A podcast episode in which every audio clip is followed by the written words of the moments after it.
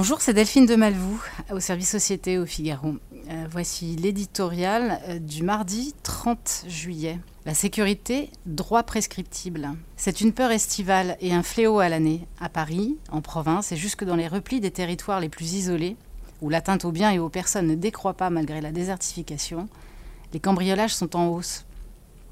Marqueurs d'une délinquance en constante augmentation, ils violentent les foyers au cœur de leur intimité et peu leur chaud à ces crocheteurs du dimanche, des trousseurs en bande organisée ou malandrins d'opportunité de vider les maisons alors que les occupants y sont.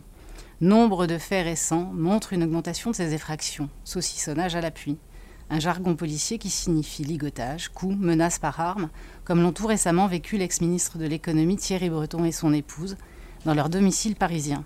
Face à ce fléau, 645 cambriolages par jour. Le désœuvrement et la fatalité semblent intégrer la norme. Le taux d'élucidation de ces infractions est dérisoire, guère plus d'une affaire sur dix. La complexité croissante des procédures, la baisse des effectifs opérationnels, la diversification des missions des policiers et la mansuétude des parquets débordés par les petites affaires ont considérablement affaibli la traque et laissé la voie libre aux malfaiteurs. Pourtant, la protection des biens et des personnes est au cœur du droit, et la sécurité la première des libertés.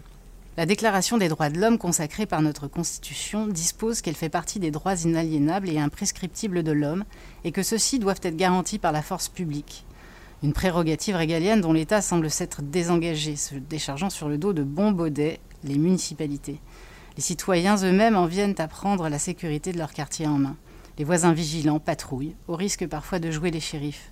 De sa fenêtre, le ministre de l'Intérieur revendique un engagement ferme. Moi, je choisis de privilégier la sécurité des Français, a-t-il récemment affirmé.